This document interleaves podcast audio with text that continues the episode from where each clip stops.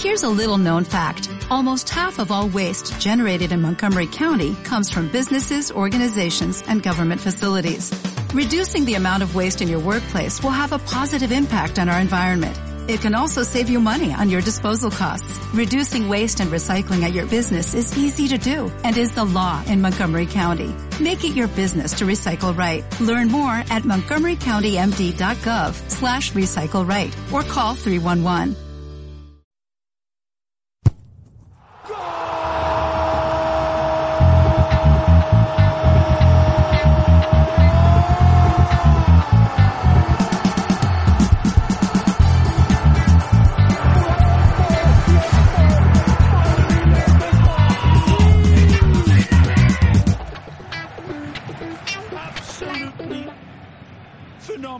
Bienvenidas y bienvenidos todos a Entre Compas, un podcast futbolero. Mi nombre es Homer Pérez. Por acá les habla Antonio Hernández. Bienvenidos a este cuarto episodio, compa. Ya van cuatro capítulos. En este tenemos bastante de qué hablar, ¿eh? Sí, señor. Este capítulo viene variadito, compa. Vamos a hablar primero, bueno, la noticia de la semana, la entrega de The Best, de FIFA The Best y además tenemos también, bueno, una revisión de lo que pasó entre semanas, que hubo algunas ligas que tuvieron acción y vamos a ver qué, qué nos depara el fin de semana que viene también en la acción de las principales ligas. La Premier, la Liga, la Serie A y bueno, por ahí unos datos buenos también de Fantasy y otras cosas más para, para el final. Exactamente, yo creo que eh, la FIFA de veces es como los Oscars, ¿no? Yo creo que, que son los Oscars del, del, año para, para el mundo del fútbol y por eso da mucho de qué hablar dentro y fuera del, de, de la gala como tal. Pero esta semana, de verdad que muchísima, muchísima actividad. Está, estábamos tratando de, de, armar cómo va a ser este capítulo, estamos diciendo, pero ¿de qué hablamos? Porque, o sea, el fin de semana tuvimos partidazos, después de mitad de semana tuvimos más partidazos, el, tema de, de, FIFA de Best, eh, casi que discutimos lo que pasó de la Champions, porque ya tenemos que hablar de la Champions la semana que viene, entonces, eh, qué, bueno, de verdad, tener bastante de, de qué discutir, ¿verdad, compa? No, compa, y es una cosa loca además porque si te fijas en el resultado de algunos equipos, hace siete días estaban en crisis y ahora ya no están en crisis, ahora están reventando, ahora están, bueno, en línea. Entonces, eso creo que nos habla un poco de lo, de lo dinámica que ha estado el fin de semana y los partidos de esta semana y bueno, y también este fútbol en que vimos que digamos que de repente pasas de crisis a estar excelente, a ser líder o de ser líder a una crisis en, en siete días o menos, ¿no? Sí, e, exactamente. Y, bueno, y como bien comentaste, además de, de, The Best, tenemos también bastante discusión de previas, muy buenos partidos este fin de semana. Eh, creo que el más atractivo es el, el derby madrileño.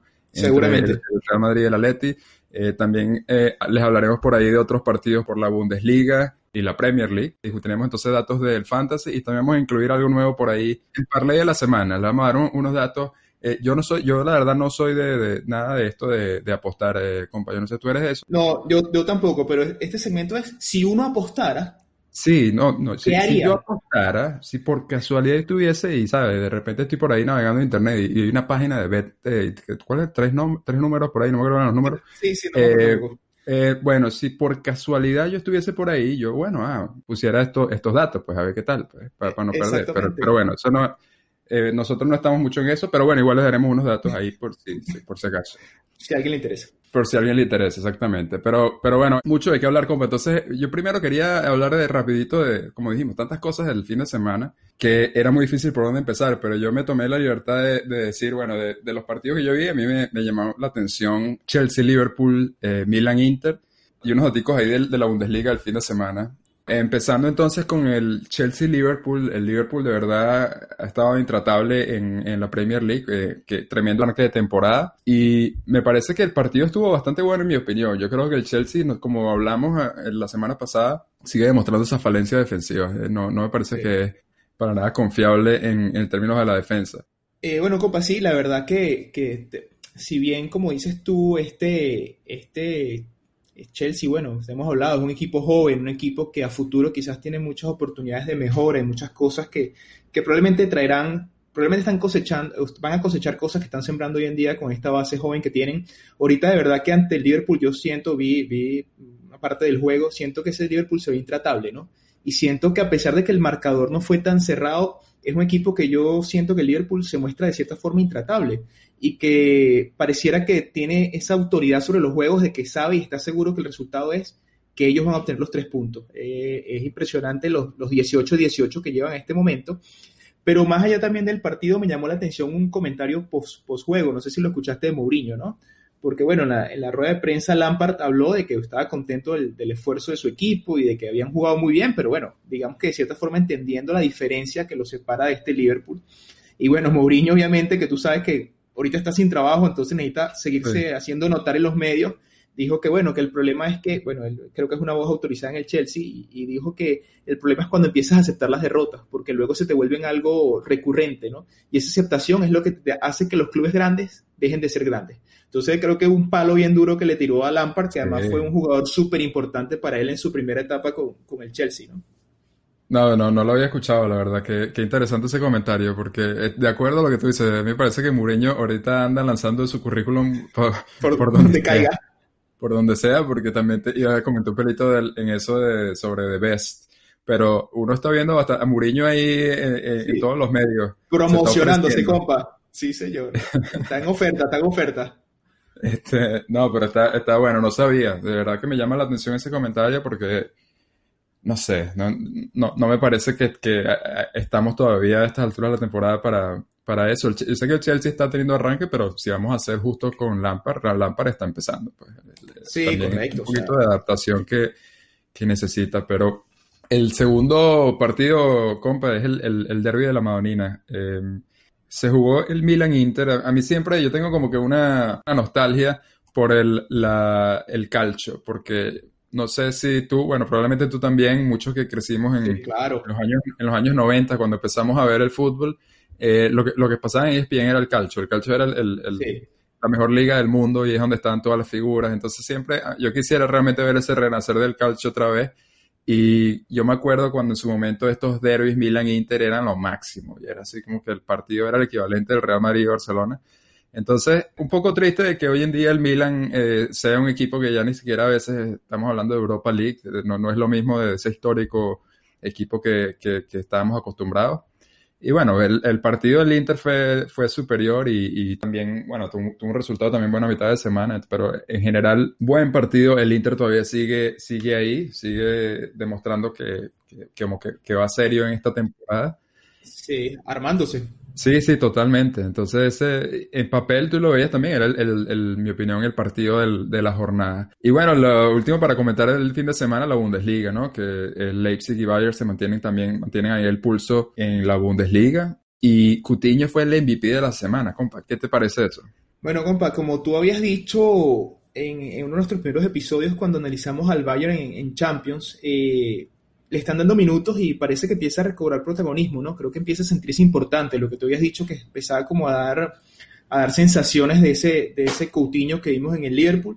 Este, bueno, creo que tiene ahorita la confianza de Kovacs para, para ganarse ese espacio y para, para seguir, digamos que destacando, ¿no? Y bueno, la verdad que muy bien por él, como habíamos dicho en alguna ocasión anterior, si este tipo se suelta a jugar fútbol y, demuestra la clase y la calidad que tiene, que mostró con Brasil en la Copa América, que nos demostró con Liverpool anteriormente, pues probablemente vamos a tener que tomarnos al Bayern como candidato, no solo lógicamente en la Bundesliga, sino también en, la Champions, ¿no? Y con respecto a lo que comentabas antes del derby de la Madonina, sí, la verdad que también da un poco de nostalgia aquellos, aquellos derbis antiguos, donde uno veía, digamos, un, podías ver un cruce de, Ronaldo, el fenómeno, contra Maldini. Sí. No, era, era, un, era un choque, o sea, eso era para pararse. Es más, era una cosa que captaba la atención, no sé si a nivel de un Real Madrid-Barça hoy en día, pero en verdad que, que el derby italiano era una, cosa que uno, uno usaba el tiempo para verlo, ¿no? O sea, lo que fuera para verlo.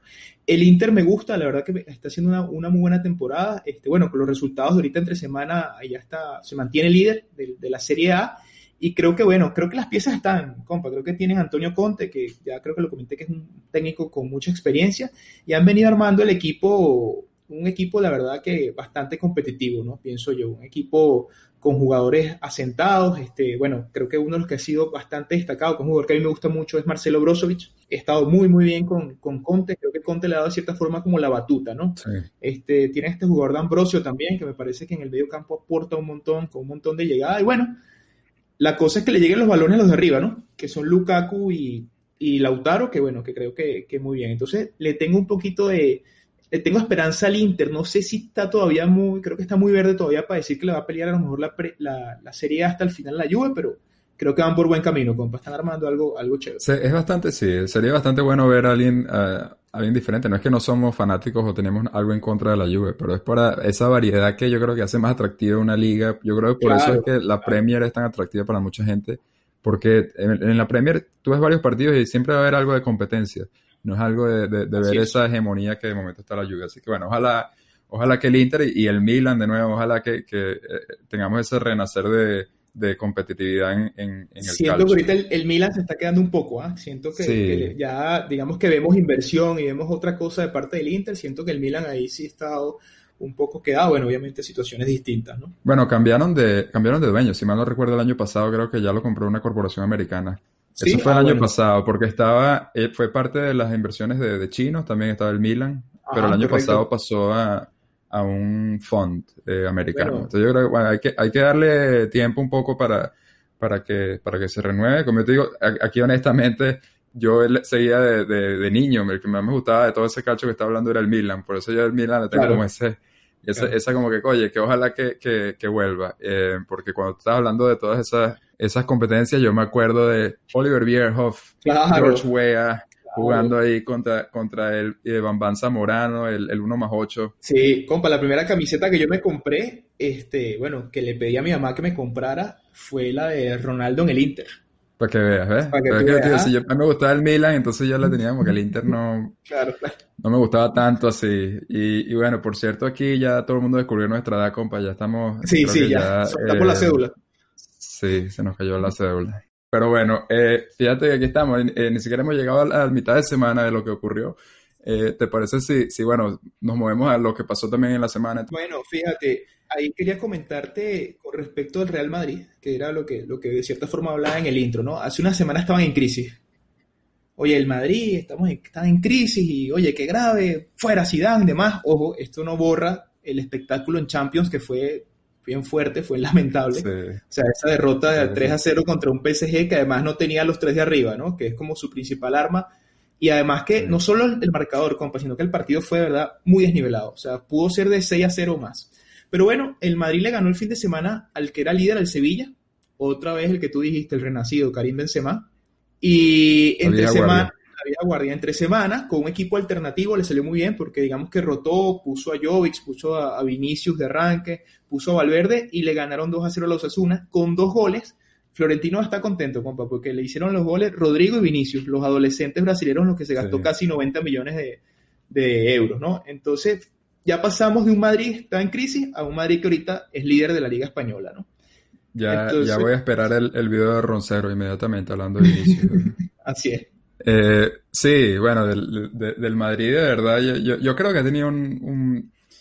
eh, ha sido medio extraño, creo, este arranque de, de liga para, para el Barça y para el Madrid, pero realmente si te pones a ver los últimos resultados en la liga, creo que, el Madrid está ya como enderezando el camino. Lo, de la Champions sí definitivamente fue un tremendo tropezón, pero, pero realmente eh, en la liga ya están ahí. Y bueno, ya que estamos hablando de, eh, de quién es el líder, hablaremos entonces del segundo, el Atleti. También eh, jugó a mitad de semana y, y ganó. Le ganó al, al Mallorca también con, con con goles de lo que estamos diciendo, que eran las figuras, ¿no, compa? estamos, estamos quedando bien de momento. Sí, sí, estamos haciendo ridículo aquí.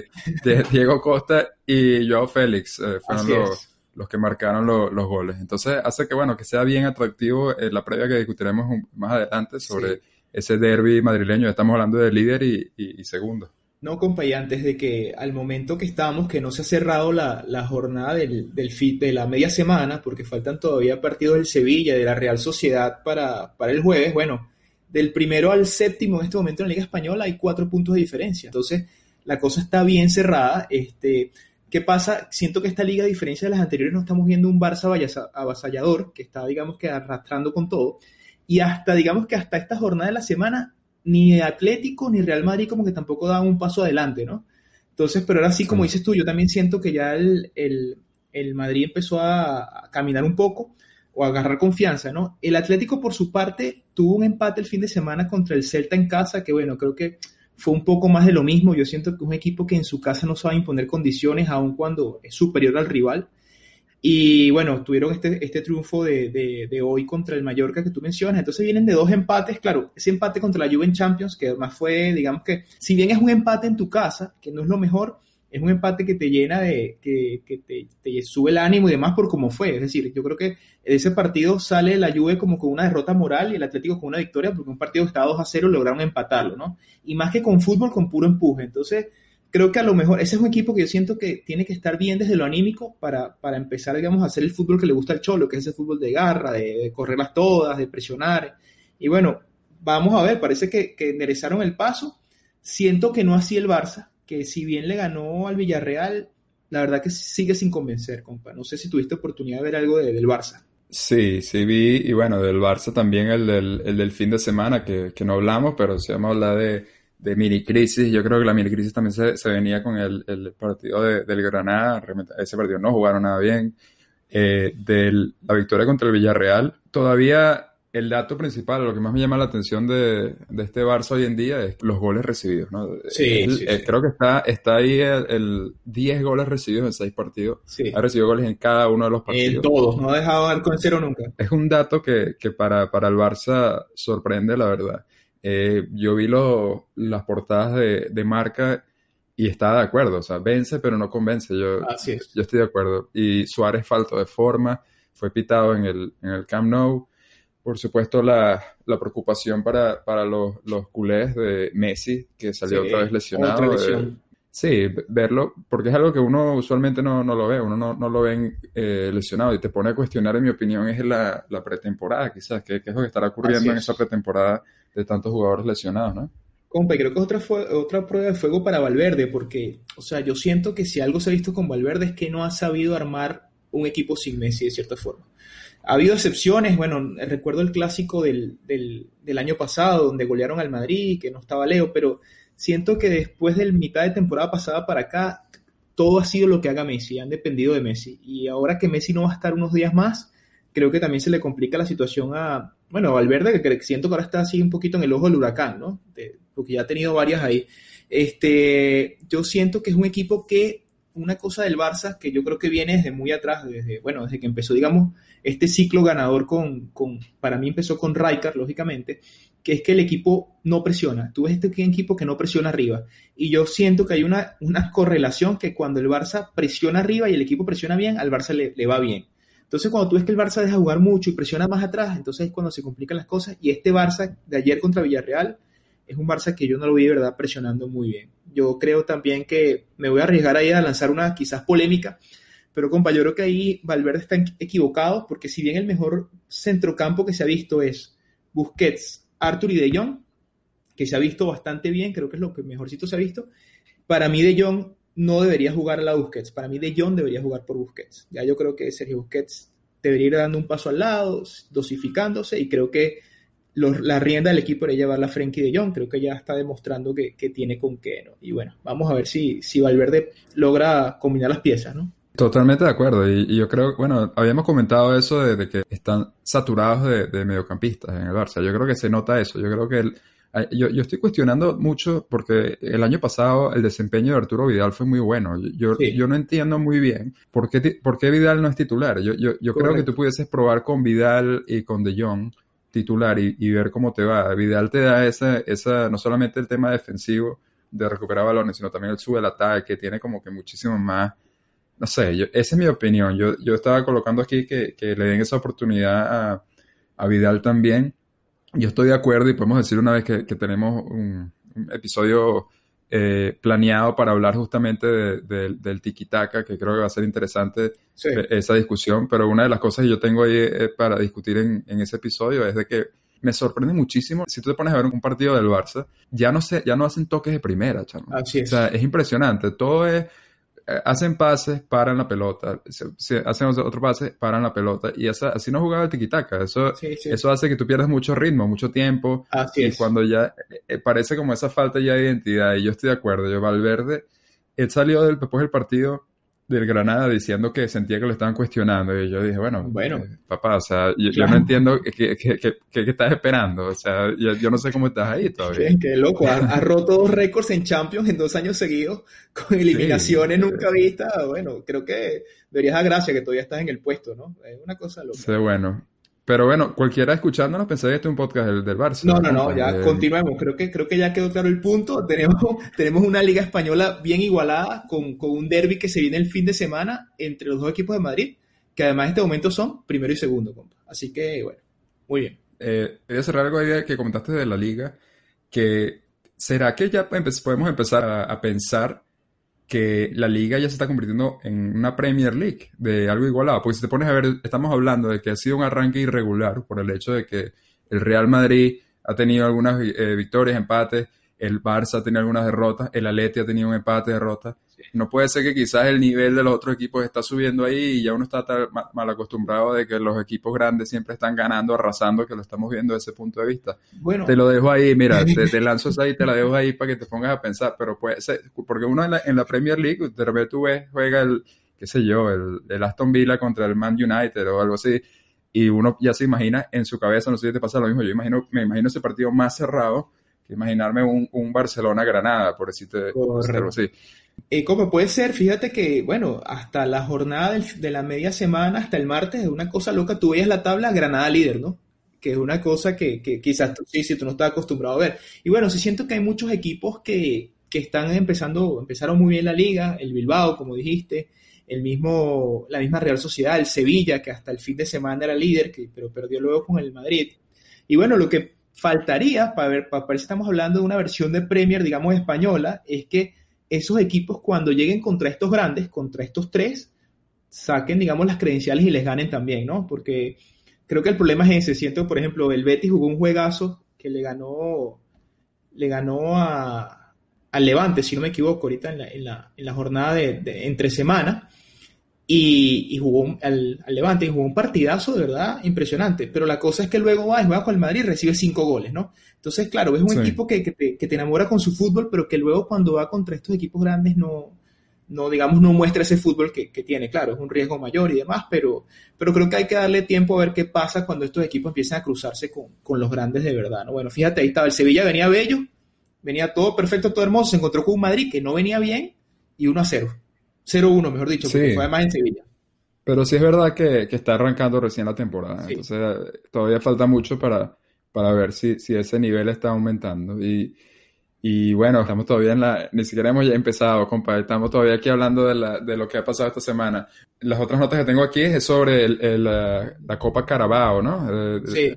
Hubo sorpresa. Sí, sí, sí, señor. Y hubo, hubo sorpresa. Ahí el, el Tottenham, como siempre, de repente te sale con una de estas, eliminado en primera ronda contra el Colchester United de cuarta división cuarta división, compa, impresionante. O sea, yo creo que además eso probablemente sea contra, contra el maestro, el carnicero y demás, porque a veces esos equipos son hasta mateos, ¿no? No sé si a ese nivel de, cuarta división sean profesionales. Y te digo, yo vi, eh, viendo las alineaciones, eh, eh, se, vio que Pochettino estaba al final la desesperada, metió todo, toda la carne en, el asador ahí y, nada. Igual, en penaltis quedaron afuera. Por penaltis, correcto. y bueno, de resto hubo una que otras sorpresas por ahí, eh, quizás no tan notorias, eh, específicamente el West Ham quedando eliminado, pero el que estuvo cerquita, cerquita hoy fue el Manchester United que en Old Trafford contra el Rochdale Tuve que ir a los penales. Otro que vive en la cornisa. Otro que vive caminando en la cornisa, que yo no sé, Solskjaer también siento que en cualquier momento de esto, bueno, un desastre y adiós también. Este, otro que se pasó, se pasó el efecto, ¿no? El efecto que tenía, porque empezó bastante bien, la verdad. Sí, sí, como empezó bien y fue una esperanza, la esperanza red, digámoslo así, pero ya digamos que el fútbol ha ido igualándose y las cosas se han, se han vuelto, digamos que a su cauce, creo yo. Y, y sí, y bueno, esta, esa copa, eh, la EFL eh, Cup, de verdad que, que yo creo que es mucha presión. Realmente es lo mismo que pasa también en la Copa del Rey al comienzo. Yo creo que, que esa presión de que obviamente tienes que ganarle a estos equipos. Claro. Yo creo que tiene, eh, que algunos saben manejarlo y otros no. Pero, pero bueno, eh, la sorpresa entonces, en mi opinión, de, de, de esta jornada de, la semana fue esa, esa eliminación de, los Spurs. Compa, pero es que esos cruces, con, con, esos cruces que tú comentas de equipos de primera con equipos de divisiones inferiores, no hay forma que tú ganes, porque si tú ganas te dicen, ah, bueno, pero tenías que ganarle lógicamente. Y si pierdes, ah, perdiste con cuarta división, ¿no? Entonces siempre, yo me imagino que esos juegos para los técnicos son como que, oye, qué fastidio preparar este partido y demás, porque bueno Pero sí, hay, siempre hay sorpresas y eso creo que las hace atractivas también. A mí me gusta mucho ver cuando, cuando salen esos, eh, cuando hacen el sorteo de la, de la Copa del Rey y todo eso, ver, cuando ponen las reacciones de los equipos pequeños, cuando, dicen vamos a jugar contra el Real Madrid, que ellos celebran como si, ¿sabes? Como si ganado. partido del año, imagínate, el Madrid viene a tu pueblo, es una maravilla. Sí, claro. Exactamente, sí, de verdad que eso es bastante, bastante chévere, por eso me gusta bastante estas ideas de estas copas que, que sean del, del país y, que mezcles eh, divisiones. Eh, bueno, ¿Tú tienes algún otro partido que me haya perdido por ahí? No, creo que ya, bueno, creo que cubrimos lo, más resaltante este, del fin de semana y de lo que va de la, de la jornada de mitad de semana, ¿no? Creo que podemos seguir con el siguiente punto de la agenda. Bueno, sí, de hecho el primer punto, ahorita vamos a arrancar el, capítulo como tal. Nuestro primer punto que vamos a hablar entonces es de, el FIFA The Best. Y te tengo aquí una, una sorpresa, compa. tengo un intro para este segmento, un nuevo segmento que tenemos lamentablemente creo que va a ser un segmento anual, eh, que es lo que me puse a pensar después de, exacto, del esfuerzo. Pero, bueno, igual vamos entonces a entrar en el segmento de The Best.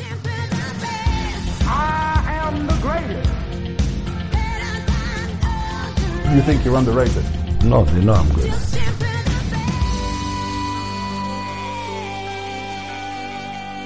Las personas tienen envidia de mí. Muy bueno, compa, te voy a decir que nosotros hemos dado datos aquí de fantasy, hemos hablado de grupos, predicciones y demás, pero yo el feedback que he recibido de la gente que, nos escucha es que han alabado los intros, ¿ah? Qué bueno, qué, bueno saberlo, compa. Yo, de verdad dije, oye, nada como empezar con ese The Best de, de, Tina Turner para, para iniciar esta, esta discusión y, bueno. Eh, ganó, el tuyo, compa. Sí, o sea, yo de verdad estoy, quedé sorprendido. Yo, yo no me lo estaba esperando, la verdad. Y vamos a aclarar aquí, esto no es, no es de, fanatismo, honestamente, yo creo que es de, opinión como tal, en mi opinión, Messi, eh, sin contar este arranque de temporada, porque estaba lesionado, pero el año pasado, si tú te pones a, ver, hasta el partido, vamos a decir, un minuto antes del primer minuto del partido que tuvieron en, en Liverpool, ¿quién hubiese discutido de quién ha sido el mejor de la temporada quién es el mejor del mundo? Porque venía de, una forma impresionante, venía de marcar ese golazo de tiro libre contra el Liverpool y era en ese momento todo el mundo, Messi es el mejor, Messi va a ganar. Eh, y es lo que, lo que hemos hablado de, los temas de los resultados. Pasa un partido malo que tuvo el Barça en la, en la semifinal y ya todos estos meses después la gente está hablando de asegurando o dando por sentado que Van Dijk iba a ganar. Entonces, yo sorprendido. ¿Tú qué, tú opinaste, compa? Yo también, también quedé sorprendido porque, porque, bueno, primero que creo que, que todo el mundo va como favorito a Van Dijk. Eh, pero este, luego, sí, como dices tú, si uno analiza el año de Messi, en verdad que fue un tremendo año. Pues es que hay un problema con Messi y también gran medida con Cristiano, que esta gente nos ha acostumbrado a lo extraordinario. Entonces, una temporada que está por debajo de los estándares que ellos han marcado, a nosotros nos parece mala, pero ¿quién no pagaría por tener una temporada como la que tuvo Messi, donde fue goleador de la liga, bota de oro, goleador de la Champions? Eh, me acuerdo que la Champions pasada, una de las cosas que se criticó es que se decía que no anotaba en, los cruces directos, de eliminación directa, es decir, de octavos en adelante. Bueno, hizo gol en octavo, hizo gol en cuarto, hizo gol en semifinales, este, que bueno, luego pasó lo de, lo de Liverpool y demás. Pero, pero sí, de acuerdo.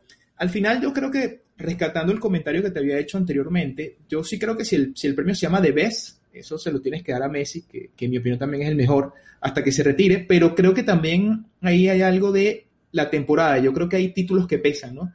Entonces ahí, si bien quedé sorprendido porque pensé que el ganador era Van Dyke, sí creo que hay que, con The Best, eh, el premio de Best de FIFA, hay que establecer cuál es en verdad el criterio.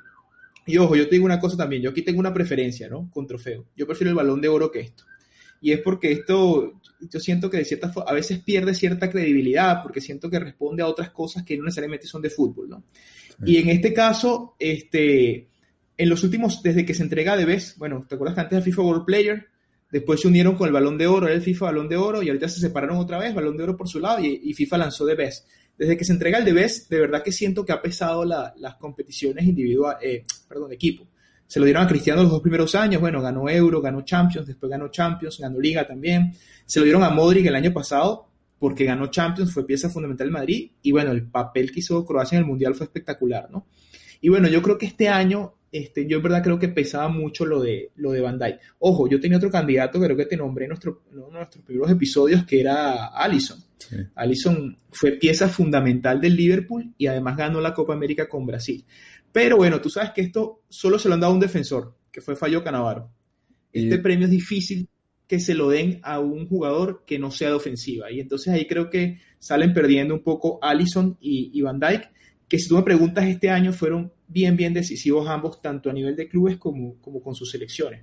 A mí, a mí lo que me, me no me, bueno, se decepciona, puede ser la palabra, me decepciona un poco de, de este premio de, de, Best, es la inconsistencia que, que demuestra, ¿no? Porque, como, como venías diciendo, los años anteriores era por resultados, por eso ya yo daba por sentado que se le iban a dar a Van Dyke, eh, pero por lo menos tienes consistencia de que, de que fue por los resultados. Ahora, el resultado es Messi, entonces es un poco como, bueno, entonces no entiendo por qué Modric ganó el, el, año pasado, porque el año pasado, si vamos a hablar de quién era mejor, Messi era mejor que Modric, pero Modric tuvo un buen año. Entonces, esas son Exacto. las cosas que, que, hacen y lo que afecta es, como dices tú, pierde esa credibilidad, porque yo también soy de los que pienso el balón de oro hasta estéticamente. Se ve mucho más, sí, más, sí, sí. más bonito y es más histórico, además, de, dices estos balones de Así oro. Es. Entonces, yo creo que el tema del balón de oro también es interesante, compa, porque cuando tú ves el, el breakdown de, de, cómo fueron esos votos o cómo, bueno, de hecho, eh, quería uh, hablar un poco aquí eh, de cómo, cómo se vota de Best, para que la gente tuviese una idea sí, de, de, cómo se llegó ahí, porque realmente tú tienes de todos los jugadores que puedes elegir en el mundo, hay un panel de expertos eh, formado por Franco Baresi, Bunkun, Fabio Capello, Herbert Kaká, Lothar Matthäus, Maturana, Hugo Sánchez, Juan Verón y Xavi.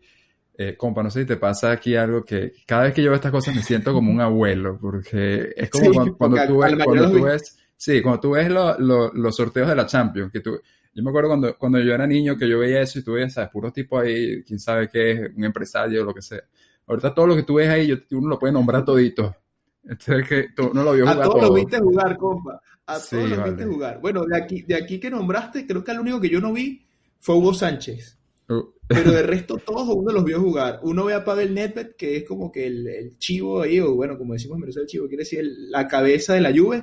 Uno lo vio y lo vio en su mejor momento, lo vio ganar balón de oro y demás. Uno ve a Zanetti en el Inter, toda esa gente la vio uno. me que, siento identificado contigo. Imagino que te pasa lo mismo que, que terminas, yo me, termino metiéndome en problemas, porque yo estoy ahí, entonces digo el nombre completo Juan Sebastián Verón, la brujita no sé qué, que marcó el gol no sé qué, y tengo sentado aquí gente y me dice, ah, ¿te acuerdas de esas cosas? No, y digo, ah, eh, perdón. Es que, lo leí, sí, lo leí. Lo leí por ahí. No, no, pero bueno, entonces, ese, volviendo al, al tema de, de BES, el panel de expertos, ellos hacen como eh, el filtro, ¿no? El filtro de, de 10 jugadores. Entonces, después de esos 10 jugadores es que está la elección de cada capitán y seleccionador de, de, de cada país que le otorga cinco puntos, al, a, o sea, hace una votación de tres. O sea, primero elige el, su primer lugar, cinco puntos, el que piensan que es el segundo mejor del mundo, tres puntos, y el tercero, un punto.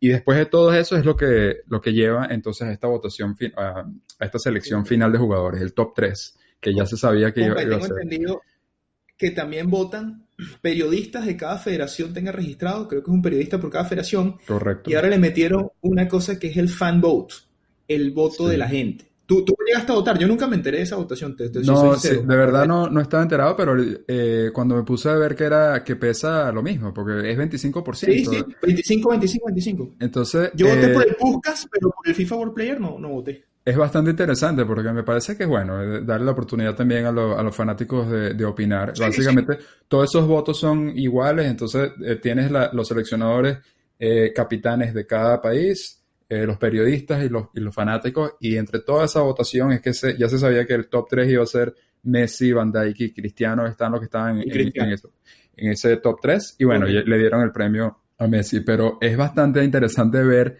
quién votó por quién eh, en eso, sí. y es completamente es abierto. Entonces, en eso, lo que, que, estaba comentando esto es porque tú dices lo del balón de oro, y algo que me llamó bastante la atención es que el voto de periodistas no se, no se lo dieron a, a Messi. Y eso va a decir mucho, porque recordar que el balón de sí, oro señor. es de periodistas. Entonces, es. a mí me parece que eso ya te da un indicio de qué es lo que, quién va a ganar el balón de oro. Eh, y, y, para los periodistas, ganó Van Dijk con, con Bacán the Best. Así es. Sí, entonces, entonces, creo que sí, como dices tú, ya es un indicio de lo que se puede venir con el balón de oro, ¿no? Pero bueno, me parece que así como FIFA cambia sus criterios y demás todos los años, el balón de oro creo que se ha sido bastante constante desde su creación, ¿no? Con, bueno, creo que es el comité editorial de France Football que elige, creo que ellos eligen 30, así como FIFA elige 10, ellos eligen 30, ¿no? Y luego en su panel de periodistas de, distintas, de distintos medios asociados a ellos, ahí hacen la elección del, del balón de oro. Entonces sí, de acuerdo. Eh, también estuve leyendo eso hoy, hay por ahí un indicio de que puede que el balón de oro sí vaya para, para el defensor del Liverpool. ¿eh? Y también, bueno, de, de cómo ves de temas de personalidad, cómo cada quien está jugando, ¿no? Porque entonces Sí, eh, está ahí el claro. voto cómo, cómo votó Messi, cómo votó Van Dijk, cómo votó Cristiano. Entonces, tú ves, Messi, Messi votó por Mané, que me llamó la atención, como, como su, su Sí, primer, sí. eh, eh, su primer voto. Que, que en verdad tuvo un muy buen año, porque bueno, fue cogoleador de la Premier junto con su compañero Salah y, y, bueno, fue campeón de la Champions también. Sí, a mí me parece que fue un buen voto, pero Messi Sí, sí. votó de segundo a Cristiano y de tercero Sí. a De Jong, su compañero de equipo. Sí, Eh, Van Dijk eh, votó, quizás se disparó en el pie votando por Messi de, de primero, pero, pero me parece que, bueno, Sí. te dice bastante de Van Dijk. Si a él le parece que es el mejor Messi, segundo Salah y tercero Mané. Y, y, va- y Cristiano, Cristiano está jugando ahí eh, Game of Thrones, ahí eh, moviendo Sí. fichitas. Votó a, a The Lead de primero, De Jong de segundo y Mbappé de tercero. Esa parece una votación Messi? bastante extraña. Bastante extraña porque Sí, sí, la, sí. gente, la gente lo toma como que, wow, fíjate, no vota por Messi y tal. Yo no lo veo tanto así. Yo veo que él es tan, com- o sea, él, él- él- para él es una competencia tan grande todo, que yo me imagino que él se sentó y dijo, mira, voy a votar tres votos aquí que estoy seguro que no me van a hacer nada. O sea, van a quedar bien lejos, Exacto. bien lejos de mí y voy a poner este, como, como Compa, no vota por Salomón Rondón. Sí, sí, yo pensaba que iba a votar. eh, es para- me imagino que para no ser tan descarado, por eso puso a, a Lead de, de primero. Sí, sabes que me da risa porque además esto, ojo, más allá del premio, creo que yo me divierto mucho con lo que tú dices, viendo los votos, porque además vivimos en una guerra fría bien, bien, digamos que extendida entre estos dos jugadores. Scaloni no vota a Cristiano en ninguna de sus votaciones como seleccionador argentino y Fernando Santos, seleccionador portugués, no mete a Messi en ninguno de sus votos. O sea, esto es, o eres, o eres mío, o eres- estás conmigo o estás con el otro. O sea, impresionante. Entonces creo que las votaciones es te- bastante, te, dicen sí. mucho, ¿no? A mí, me- a mí me encanta que pongan esas votaciones ahí, porque tú, tú esta, o sea, es transparente, pero también justamente esa, esa, ese fanatismo que, que demuestran ellos ahí con esas elecciones es lo que hace que a mí me guste la idea de, de involucrar ahora al hincha como parte de la votación. Claro. Porque también es, No, para compensar un poco, ¿no? Exacto, compensas eh, lo mismo, entonces hay un poquito más de balance. Entonces, bueno, pero, pero en general eh, me, me parece que desde mi perspectiva, Messi fue el mejor en términos de quién es el mejor.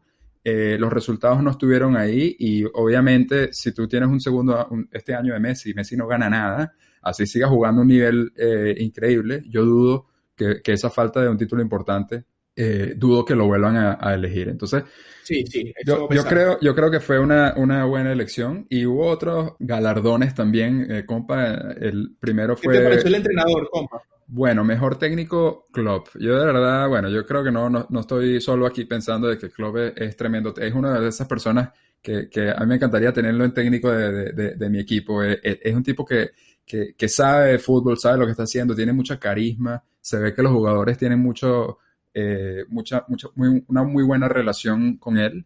Pero en este caso fue ser consistente ahí y, y no rendirse, porque fue su tercera oportunidad para, en la final de la Champions League y la tercera fue la vencida. Entonces, yo no pongo en duda que en mi opinión fue, fue el mejor técnico porque estuvo demasiado, demasiado cerca de ganar la Premier también. No, compa, hizo una temporada espectacular en Premier. Bueno, se, se, se topó con el City de Pep, lastimosamente. Eso no le permitió ese doblete. Pero una cosa que, que también de acuerdo contigo, que me gusta a mí de Klopp, bueno, me gusta como técnico, me parece que sus equipos hacen un fútbol que a mí me gusta desde que yo no, yo no lo seguía en el Mainz, pero desde que está en el Dortmund creo que hemos visto cómo maneja sus equipos y me ha gustado mucho la evolución que le ha dado este Liverpool. Cómo él agarró un equipo que, digamos, no estaba para luchar por estos títulos y lo fue armando poco a poco, poco a poco, hasta lograr. Y fíjate que, digamos, que fue aprendiendo de sus errores, ¿no? Cómo agarró un equipo que fue finalista el año pasado y este año lo hizo campeón. Eh, ahí, bueno, un amigo mío dice además que es muy inteligente. Yo tengo un amigo que es muy, muy hincha de Klopp y siempre me dice algo que, que él tiene razón. Y dice: Es que Klopp le vendió un suplente de 160 millones al Madrid y con eso compró las dos piezas fundamentales, que fueron la diferencia del año, de ser finalista a ser campeón. Dice al Barça. Y, y Van Dijk, sí, sí, al Barça. Vendió a Coutinho, un suplente de lujo en 160 millones, bueno, un suplente en el Barça, y compró, con eso compró un portero carísimo y un defensor carísimo que en su momento uno lo veía como que, con cierto recelo, pero bueno, le ha salido súper bien porque como digo, estas piezas han sido la diferencia. Sí. Saludo al gringo que seguro nos va a escuchar este, va a escuchar este podcast y esa, y esa frase es de él. No, y es tal, de verdad que es tal cual, porque eso, eso, el fichaje de Van Dyke, en su momento pagaron una millonada, que todo el mundo decía, wow, estás pagando a, a- Por un jugador que venía al Southampton. Sí, al Southampton le estás pagando esta millonada, y fíjate ahí, o sea, qué, qué, qué visión, eso es una cosa que, que llaman bastante la atención. Y llevaba ya tres finales perdidas porque había perdido dos de Champions más la Europa League que perdió contra el Sevilla también. Yo- Correcto, yo, lo estaba llamando correcto. el nuevo Héctor Cooper, lo estaba llamando yo. Yo, Otra bueno, que se nos cae la cédula. Sí, pero es que no, yo creo que Héctor Cooper, lo decía porque por el Valencia, por, por la- los años Sí, del, sí, del por las dos finales perdidas, los dos finales perdidas. Pero es que esa es la diferencia de lo que dices tú. Eh, yo creo que el, el tema de, de eh, ya iba a entrar otra vez aquí el tema de discusión de Valverde, pero eh, eh, es que se me viene, viene la comparación, es el tema anímico, porque tú tienes por lo menos un, Sí, un equipo que viene de, de, de perder la, la final de la Champions League y la manera como la perdieron contra el Madrid también. Y mantuvo el ánimo de una manera de que el año siguiente mismo ya estaban ahí, ganan, ganan la Champions. Un eso es lo que hace la diferencia. Los técnicos están ahí no solamente para poner jugadores y sacar jugadores, sino anímicamente. Estás en el, en el, en el vestuario y dices lo que tienes que decir para motivar a la gente. Eh, y la comparación con Valverde es esa. Estuve dos años seguidos en, en una semifinal y no hubo respuesta. Entonces, yo creo que es lo que hace, lo que demuestra cuáles son los, los, los técnicos. es ver, ver- ver una evolución de un año a otro y eso creo que es fundamental. Así que creo que estamos de acuerdo y ese premio súper merecido para mí sin discusión. Mejor portero, Allison, yo me imagino que estarás más que de acuerdo que si era tu candidato a... Sí. Compa, ahí vuelvo, vuelvo y, y un poquito hago un poco de reutilizo lo de The Best, ¿no? Para mí, de verdad, The Best es Marc-André Ter Stegen en este momento, o sea, en los últimos años. Pero el que tuvo el mejor año, el mejor portero de esta temporada fue Allison, sin duda alguna. Sobre todo porque, porque además, compa, en la Champions se vio, se vio, se lo probaron muchas veces, o sea, muchas veces tapadas de él salvaron a su equipo en todas las competiciones. Hizo una Copa América también muy buena, así que para mí el tipo tuvo un año espe- espectacular, lo ganó todo lo que lo- las cosas importantes en las que compitió con su club y con su y con su selección, así que para mí súper bien bien adjudicado ese premio. ¿no? Yo estoy de acuerdo, yo creo que, que está bien eh, el premio, eh, el tema de consistencia en el premio es lo que lo hace un poco extraño por lo que dices, porque Sí. de, de opinión, y para mí el mejor del mundo es Oblak eh, hoy en día, pero sí estoy de acuerdo que, que Ter Stegen, eh, de nuevo la misma, el mismo comentario con Messi, si, si no hubiese pasado esa catástrofe que ocurrió en Anfield para, para el Barça, de repente estuviésemos aquí dándole el premio a, a Ter Stegen y hablando del porterazo que es Ter Stegen, entonces... Sí, sí. Eh, con Allison, la otra cosa que me llama la atención es que si no hubiese pasado esos horrores que, que- que ocurrieron en la final eh, contra el, el Madrid, el Liverpool, quizás, ¿qué, qué hubiese Sí. pasado con el Liverpool? Eso también como, como también ponerse a pensar, porque fue el- justamente el inicio del cambio de, de la portería y de traerse a Allison de la Roma. Correcto, compa, y hay algo bien, bien interesante con Allison, que Allison se atraviesa en el camino del Barça también, porque ojo, tuvo en la- el partido de vuelta, que nadie habla de esto porque el, el resultado fue tan a favor del Liverpool que, que nadie, nadie se acuerda de las intervenciones que tuvo Allison en ese partido. Tuvo un par de intervenciones importantes que, Sí. que salvaron al Liverpool, porque un gol del Barça hubiese cambiado todo, sobre todo en el primer tiempo, cuando el juego no se había abierto tanto. Se le atravesó al Barça este año, pero mucha gente no se acuerda que Allison el portero de la Roma El año en la anterior. temporada anterior, Sí. cuando la Roma sacó al Barça en Roma y también tuvo una actuación súper destacada. Entonces creo que lo peor que le puede pasar al Barça es cruzarse con Allison. Ahora lo que falta es que el Madrid fiche a Allison a ver si, a ver si se lo pone enfrente al Barça dos veces por liga. Sí, bueno, ya el Madrid, el Madrid ya hizo la inversión con, con Courtois, ya me Sí, imagino sí, que sí. están ahí esperando que, que pague dividendos. Eh, Así es. Entonces, bueno, pero Allison el- como portero entonces eh, creo que fue buena elección, creo que estaremos de acuerdo ahí. Eh, tenemos que hablar, por supuesto, de mejor jugadora, de la mejor jugadora del Sí. mundo, Megan Rapinoe. Tú, tú también estuviste viendo el Mundial Femenino, como yo también lo vi, porque estuvimos comentándolo hace Sí. unos días y de verdad que bueno, eh, fue figura, fue figura en los partidos importantes. Algunos partidos que increíblemente el nivel se ha ven- obviamente Estados Unidos mantiene un nivel en el fútbol femenino impresionante, pero siento que las diferencias se han venido cerrando, como, como es lógica la evolución de los otros equipos que han ido creciendo. Y en los partidos del Mundial, donde, donde se le trancó un poco la, la partida a Estados Unidos, uno fue contra España, por ejemplo, ella fue la figura. Megan Rapinoe fue la figura este, futbolísticamente. Además que se ve, cuando tú ves ese jugador en el campo que, que no solo contribuye con fútbol, sino que tiene algo más, ¿no? Que hay un empuje, hay, un, hay una ascendencia sobre el grupo y creo que, ella lo tiene. Y bueno, ya hablando de otras cosas, ella, ella es una, una vocera muy importante de, causas por, por, la, por, la, por la igualdad y demás. Y creo que tiene, tiene la capacidad para, para hacer eso, para hacerse notar y para hacer que su mensaje llegue. Entonces, para mí eso hace que ella más allá de una deportista, puede ser uno de estos deportistas que sabes, que trasciende el deporte, que marca una diferencia social o cultural o política. No sé, te voy a decir para mí el que el, máximo deportista que digamos que, representa eso es Mohamed Ali. Y creo que mm. bueno, ella seguramente, más allá del deporte, también lo es por ejemplo Billie Jean King en el, tenis, más allá del deporte, seguramente cuando termine su carrera futbolística, pues seguirá siendo esa vocera, ¿no? Entonces creo que es como que todo se complementa, ¿no? Es una, es una líder que es un poco hasta irreverente para ciertos, para ciertos estamentos de, del fútbol y demás, pero bueno, creo que su voz se hace escuchar y, y, futbolísticamente tiene todos los, atributos para ese premio que se ganó. Yo estoy totalmente de acuerdo, yo creo que ese, ese premio para mí, eh, mucha gente estaba, vi comentarios de mucha gente diciendo que Alex Morgan debió haber sido la ganadora, pero yo creo que, que me atrevería a decir que, o preguntarle si, si realmente vieron el Mundial, porque en el Mundial ella, esta, esta Megan fue la figura.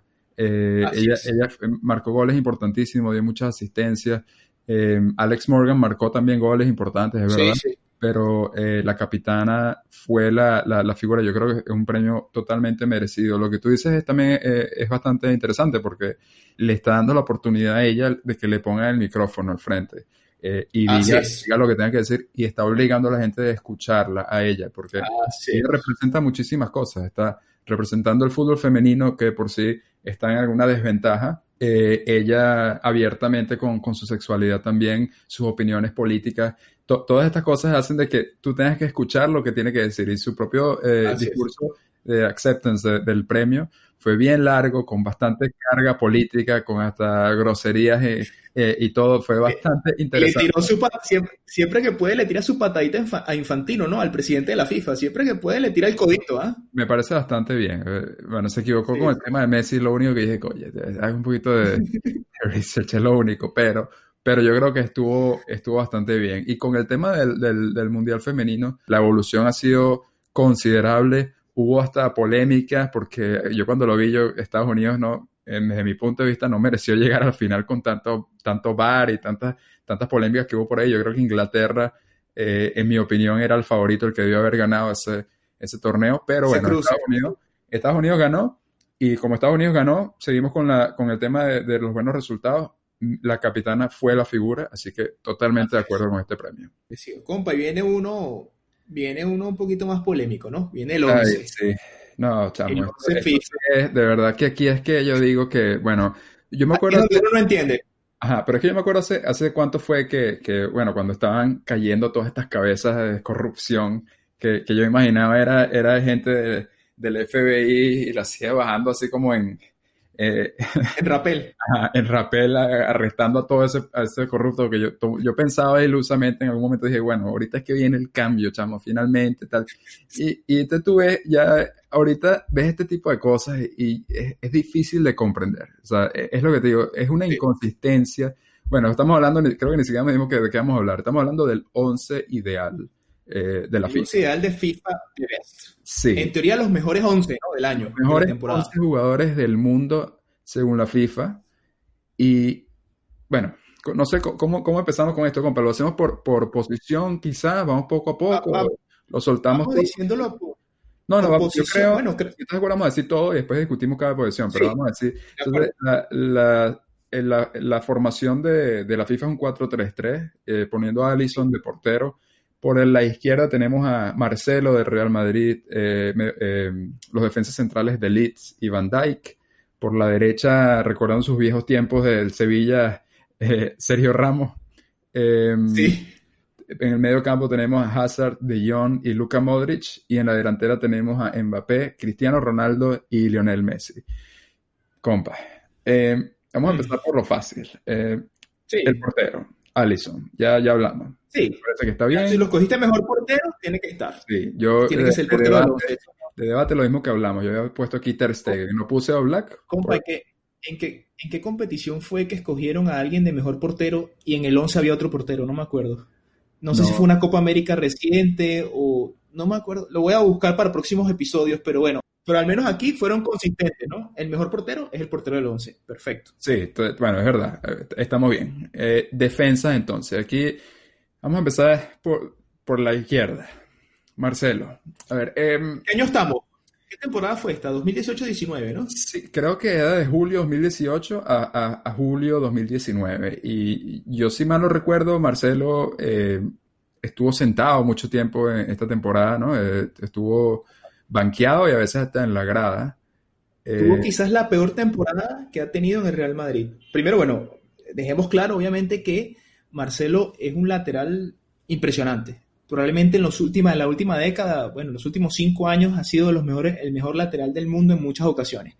Pero un año donde la grada y mucha gente del madridismo pedía que lo sacaran, ya te dice todo lo que tienes que saber, ¿no? O sea, para que vayan y lo metan, tuvo un año lleno de lesiones, tuvo un año muy fuera de forma, tuvo un año con muchas lagunas defensivas, entonces ponerlo en el 11 de la FIFA y tú dices, bueno, ¿y esto a qué responde, no?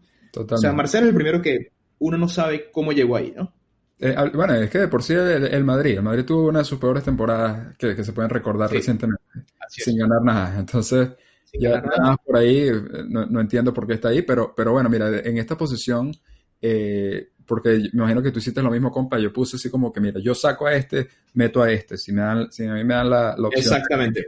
Entonces, yo me, fui directamente eh, para Marcelo por, el, por la izquierda. Marcelo out, Robertson in. Exactamente, como si fuera un fantasy, compa. Sí, sí, chamo. Liverpool y Robertson, lo que hemos hablado. O sea, ha tenido un, año espectacular. Entonces, para mí, Robertson es el que debe haber estado en ese lateral completamente de acuerdo. Este, el Liverpool por su fútbol además es un equipo en el que los laterales le dan un peso ofensivo bien importante. Y Robertson, Andy Robertson tuvo un año espectacular y ni lo nombraron. Para mí ese también out Marcelo, entra Andy Robertson. Falta, de todo ahí. Pero bueno, seguimos. El de Leeds, de, que, estuvo, que tuvo una muy buena temporada eh, con la Juve, eh, perdón, con, la, con el Ajax, ahorita es jugador de, de la Juve. Para mí está bien, está bastante bien esa elección. Yo creo que fue más que merecido desde, mi punto de vista, el ex capitán de la, del Ajax. Absolutamente de acuerdo. Compa, te hago un comentario ahí también del lateral izquierdo. Este, bueno, si tú me dices, bueno, es que para no poner tantos de Liverpool, digamos que es modo fantasy, no puedes poner más de Liverpool, ya tienes a Allison, tienes a Van Dyke, este, Tagliafico, compa. Tagliafico tuvo un año espectacular con el Ajax, con un equipo que además sorprendió y se metió entre los cuatro mejores de Europa con una plantilla que ni por ahí le llegaba a los otros tres y, hizo un temporadón ofensiva y defensivamente. Ese es otro que también podría entrar ahí lateral izquierdo. Es verdad, fácilmente. Con Delic, Delic, de acuerdo contigo, se comió esa Champions con 19 años, eh, ahí tiene que estar, un fenómeno el, ahora defensa de la Juventus.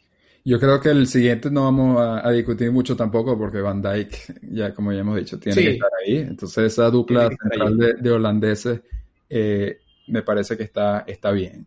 Eh, lateral derecho o, siguiente defensa, Sergio Ramos del Real Madrid. De verdad que esto es otra cosa que para mí es, incomprensible. Yo, yo no entiendo cuál es el mensaje de la, de la FIFA o quién eligió esto y, cómo alguien no le puede sentar y decir como que, mira, ¿estás seguro que, este es el que es? Pero bueno, eh, ya hablamos de, las razones del por qué. No sé si tú tienes algo adicional de por qué Sergio Ramos no debe estar ahí. Bueno, no sé por qué, pero me llamó la atención una cosa, ¿no? Cuando tú lees los criterios del premio de Best, eh, dice que los premios son otorgados, leo textual, cito textualmente, los premios son otorgados de acuerdo al rendimiento en el campo y el comportamiento general dentro y fuera del campo. Sergio el año pasado se convirtió en el defensa más expulsado de la historia de la Liga Española con 19 rojas. Entonces, ojo, también es un gran defensor y sin duda en lo, en lo que ha sido en ese triplete de Champions del Madrid fue pieza fundamental. Y creo que en cada uno de esos años estuvo en el 11 y no admite discusión porque además también es ese jugador que te digo que tiene ascendencia sobre el grupo, ¿no? Sin duda es el líder del Real Madrid. Pero este año, cuando tú lo metes ahí y además lo pones como si fuese lateral derecho, ¿no? Porque estamos asumiendo que si es una formación, los centrales son Ligt y Van Dijk. ¿Y dónde dejamos a Alexander Arnold? Sí, exactamente. Ese, era exactamente mi cambio. Eh, eh, Sergio Ramos out, Alexander Arnold in. Que de verdad, mira, si, si tú tienes un Liverpool campeón de Europa, casi campeón de la Premier League, porque estuvo ahí casi cerquita para mí esa liga, yo creo que tú tienes que tener la mayoría de los jugadores del, del Liverpool. es que no, esto no es nada de fanatismo aquí, no tenemos nada en contra del Madrid, pero honestamente Madrid no ganó nada, no tiene que haber ni un jugador del Madrid aquí, punto, ni uno. Y sigue avanzando líneas que todavía falta. Sí, sí, exacto. ¿Cuál era tu cambio, compa? ¿Era también Alexander Arnold entonces? No, Alexander Arnold también, compa, porque en verdad que bueno, y, si le pones el temporadón que tuvo, que también tuvo un temporadón como Robertson, ponle además que, que este es un chamo de 20 años. Que además con, con, una historia muy chévere, porque así como tú decías en un capítulo anterior, como están los Puyol, como están los, los Totti, como están los Maldini, creo que están los Alexander Arnold. Este es un chamo de Liverpool, de la, cantera. Y, y, sí, y probablemente haga una carrera larga en ese club y tuvo una temporada espectacular. Ese para mí era el cambio también. Ojalá, ojalá que, que le siga yendo eh, bastante bien. Después en, en, el medio campo tenemos a Hazard, de ahorita del Real Madrid, pero realmente lo que se está valorando aquí es su, su temporada con el, Chelsea. Yo estoy de acuerdo. llegaron a final de Europa League. Sí, llegaron a final de Europa League y, y, lo hizo muy bien. de verdad que creo que de las cosas a resaltar de ese Chelsea el año pasado es Hazard, sin duda alguna. Sí, no, yo, yo, yo estoy de acuerdo con, con esta elección de, de, Hazard y la buena temporada que tuvo. Entonces, aquí sería el único jugador del Madrid que yo dejara ahí, por, nada por ser el Madrid hoy en día, pero en base a su temporada del Chelsea. Eh, el siguiente, De Jong, Frankie De Jong, obviamente yo, yo no lo cambiaría, me parece que tuvo una tremenda temporada con, con el Ajax. Eh, entonces, eh, imagino que tú igual aquí, compa. El siguiente, Modric. Modric out. Get out of there. Y yo puse aquí a Van de Beek. in. Me gusta. Ese es mi cambio. Me gusta. yo creo que me gusta cambio sigo agregando holandeses que, que, ojo con Holanda, con todas estas eh, figuras que, que está teniendo. Ojalá que, que, esa naranja mecánica vuelva realmente, bueno, que tenga su, su gloria, porque no siempre ha estado cerca, pero ojalá que, lo logre. Pero yo colocaría a Van de Beek por Modric. Modric. La base está. Sí, sí. Yo lo que quería decir es que Modric no ha dado, desde que le dieron ese premio, inclusive uno puede argumentar que hasta un poco antes que le dieron ese premio, el nivel no ha estado ahí. El, el, mundial, a partir del mundial, me parece que no ha estado para nada en un nivel, y mucho menos para ser parte de este once ideal. Compa, el triplete del Madrid viene en gran medida por sus centrocampistas. Viene por un Casemiro, por ese tridente, bueno, tridente no, ese, ese triángulo de cierta forma, Casemiro, Cross, Modric. E, esa gente fue la que hace funcionar ese equipo, ¿no? Lo que hace la transición rápida al ataque y demás. Se le da el premio, yo estuve de acuerdo en su momento, por el temporadón y el mundial que hace pero en verdad que el último año ha sido muy malo. Y una de las razones, la temporada tan mala, bueno, tan mala obviamente para niveles Real Madrid que tuvo el Madrid el año pasado, es el mal año de Modric. Sí. El mal año de Cross. Y entonces para mí no va en ese 11. Te digo quién entra por mí para en, sí, sí, por, favor. Para mí entra Kevin De Bruyne. Figura ah, bueno, está bueno, del Manchester City que arrasó en Inglaterra, que ganó las dos copas y la liga un jugadorazo para mí también. Ojo, me gusta mucho tu, elección de Van de Beek, pero yo tenía por acá mis notas a Kevin De Bruyne. Entra y out Luca Modric. Me parece que es muy buena eh, eh, la elección de De Bruyne porque el Manchester City también tuvo una tremenda temporada y esa eliminación de la Champions también es esas cosas que uno dice que hubiese pasado, sí. Eh, no, ocurre esa sorpresa. Así que me gusta. en la delantera, el primero que, que, pudiésemos hablar entonces acá es Mbappé. Yo, sí. a mí me parece que Mbappé es un jugadorazo. Yo creo que, que ha tenido una muy buena proyección en su carrera y el, en el PSG ha jugado bastante bien. Pero si estamos hablando de cuál es el mejor once del año, para mí él no debería estar ahí. Yo puse Mbappé out, Salah in. Dejaría a Salah ahí. Que me parece que Salah, sí habíamos comentado que no, no, fue una temporada como la anterior, pero es lo que, lo que decimos, compa, de que una nos mal acostumbró porque sí, una tremenda temporada, o sea, una tremenda, tremenda temporada. Yo estaba pensando entre él y Mané, era lo que estaba, me tenía así como medio dudoso, pero yo creo que Salah eh, merece estar en este 11. De acuerdo contigo, es más, ese era, ese era mi mismo cambio. También Mbappé, como dices tú, bueno, seguramente, si todo sigue y se proyecta como va, probablemente va a dominar el fútbol en los próximos años. Pero yo siento que esto no fue una temporada donde tú puedas decir que está en el mejor 11, teniendo actuaciones como las que tú dices, la de Sadio Mané y la de Mo entonces, para mí también ese era el cambio. Mo Salah, Int, sale, sale Mbappé. Y yo con los otros dos, yo los mantengo. Lógicamente, bueno, obviamente Leo es de best, también hay que ser coherente, tiene que estar ahí, ¿no?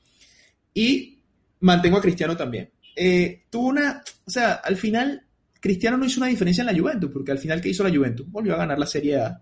O sea, no hizo una diferencia a nivel de títulos colectivos. O sea, porque para ganar la Serie A no necesitaban a Cristiano. A Cristiano lo trajeron para ganar la Champions, ¿no? Sí. Y la verdad que el tipo, desde el punto de vista individual, hizo lo que pudo, porque él solito sacó el Atlético. y de verdad, y los goles en el cruce contra el Ajax los hizo él también, ¿no?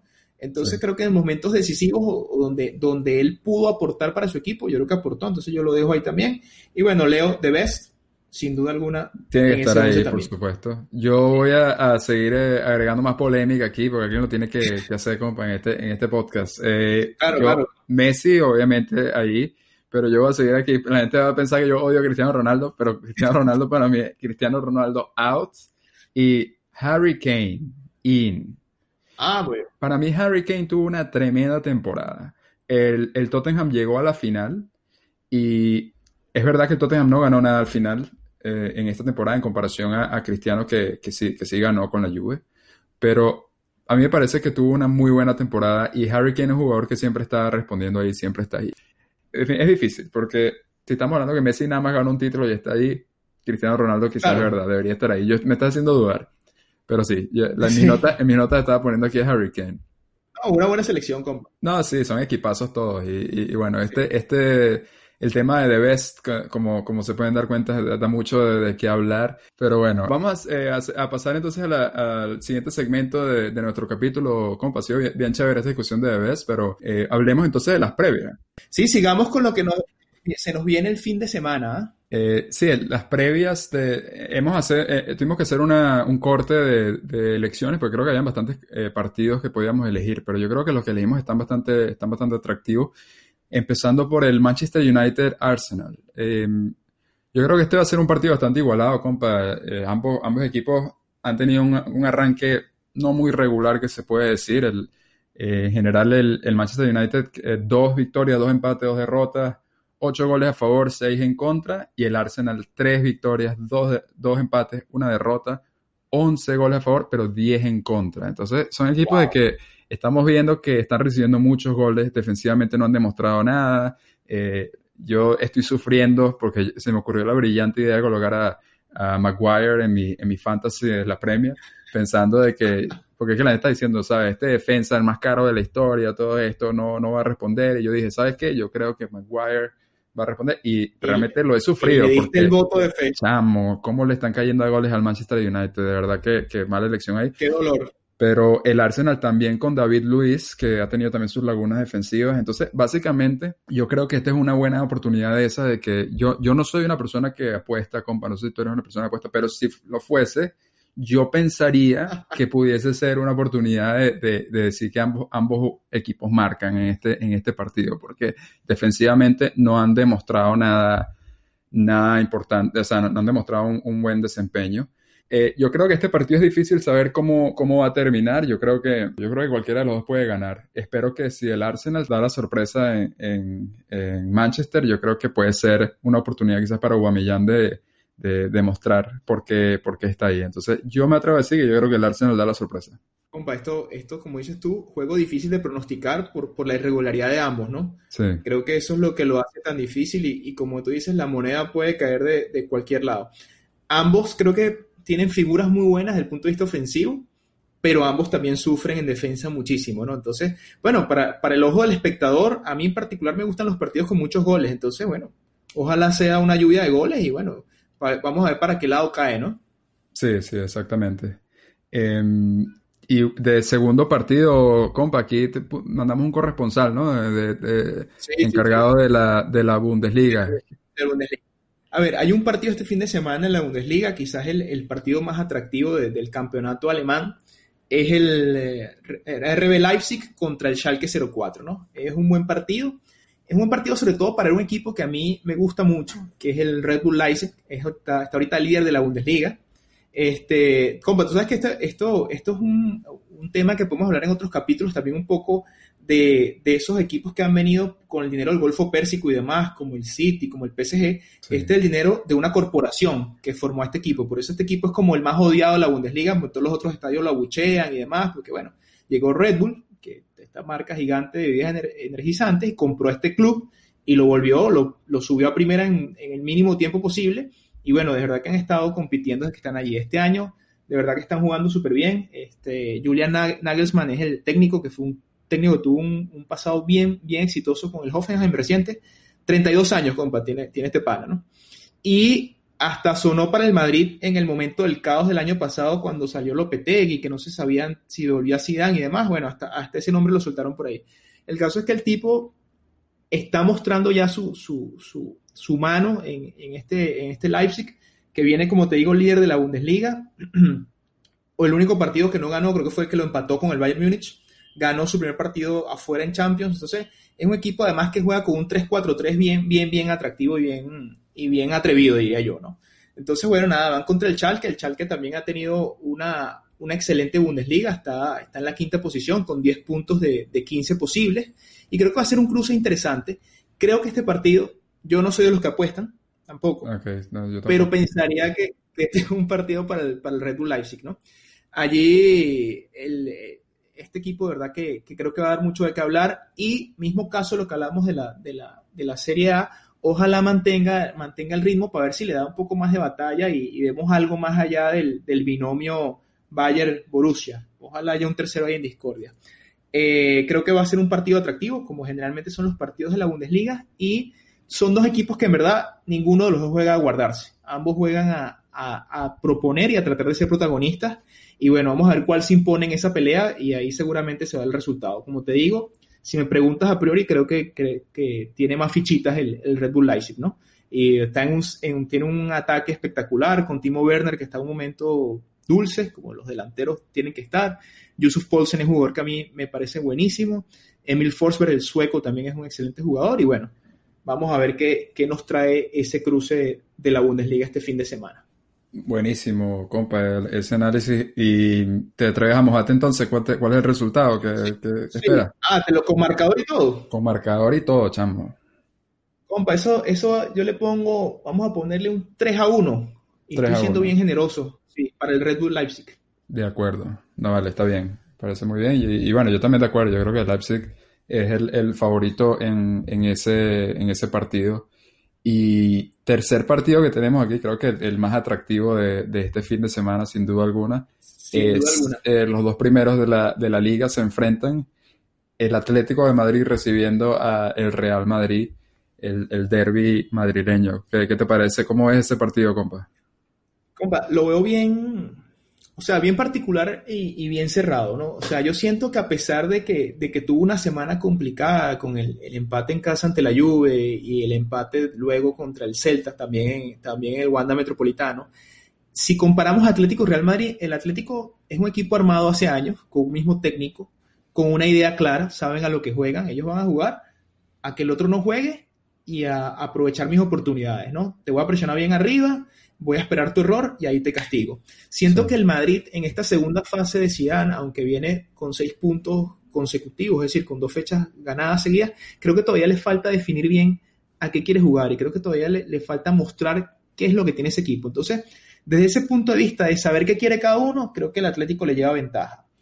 Un dato ahí interesante, que, bueno, obviamente el precedente es el 7-3, compa, de la, de la pretemporada, ¿no? Sí. Pero bueno, cada partido es una historia, esto ya es oficial, es otra cosa, pero los últimos ocho derbis en liga, cinco han sido empate, ¿ah? Entonces, son partidos cerrados. No, yo también tenía, tenía ese mismo dato ahí, Mr. Chip, porque em, yo creo que este partido va a ser igualado. Yo, yo estoy prediciendo aquí un empate.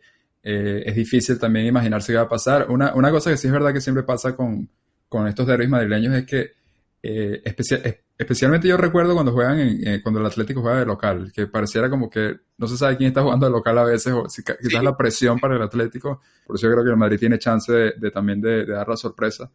Yo creo, espero equivocarme, pero yo creo que esto va a ser un empate a cero.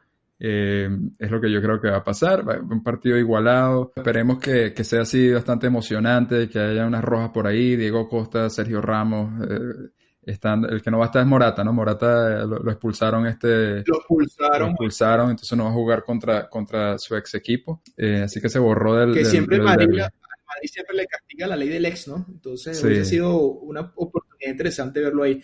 Eh, compa, hoy cuando estaba averiguando, eh, digamos que buscando los datos de, este derby, los últimos resultados, vi una imagen que, que, me recordó, no sé si te acuerdas, en 2011, para los que nos escuchan, que a lo mejor no saben la anécdota, el Atlético estuvo más de 13 años sin ganarle un partido oficial al Real Madrid. Sí. Y en 2011 hubo un hecho muy, que llamó mucho la atención porque jugando un clásico en el Bernabéu, la, la, el, fondo, el fondo sur, que se llama, ¿no? De, de, del, del, de hinchas del Real Madrid sacó una pancarta famosa que decía se busca rival digno para derby decente, ¿no? Y de verdad que la evolución que ha tenido el Atlético, bueno, de, de la mano del Cholo, que hoy uno diga lo igualado que está ese derby, es bien interesante ver hacia atrás y ver que, bueno, no hace tanto, de verdad que era un triunfo seguro para el Madrid todo el tiempo. ¿no? Y bueno, creo que, que, el Cholo al menos le ha dado eso.